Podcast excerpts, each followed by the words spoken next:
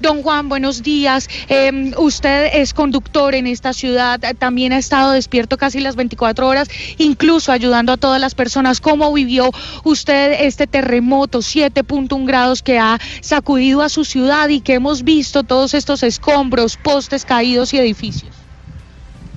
Sí, ha, sido terrible.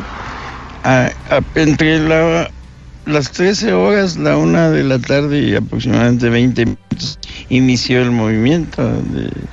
y al principio uno piensa, como ha sido zona de sismos, pues eh, ya estamos un poco acostumbrados, pero esto fue terrible. Este superó el anterior, unos días pasados se había suscitado un movimiento pero no fue tan severo como esta ocasión.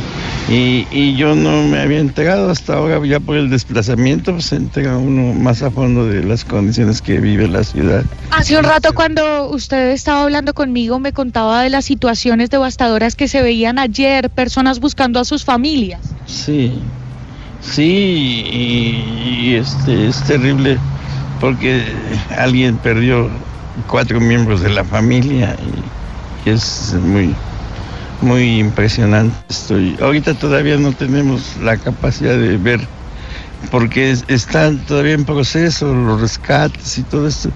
No, no se puede hablar ahorita de algo, ni siquiera aproximado, porque hay cantidad de gente todavía abajo de los escombros. No, no sé qué vaya a suceder y está sucediendo ahorita. Néstor, en este momento aquí en las calles vemos ambulancias, vemos eh, máquinas retroexcavadoras, volquetas que se dirigen a las zonas más afectadas. ¿Cuáles son?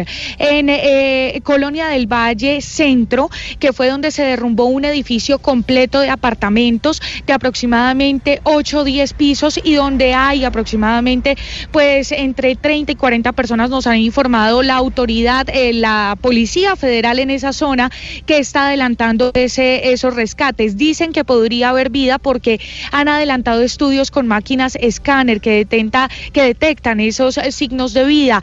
Y la otra zona, pues más afectada aquí en Ciudad de México, es donde estamos en este momento acercándonos ya al colegio Enrique Repsamen, que es un colegio de primaria y también, dicen ellos, de secundaria o bachillerato, como se dice en Colombia, para adelantar todas estas labores de búsqueda, porque, como le decía al principio, aproximadamente 30 niños estarían debajo de estos escombros. No paran las labores de búsqueda, Néstor.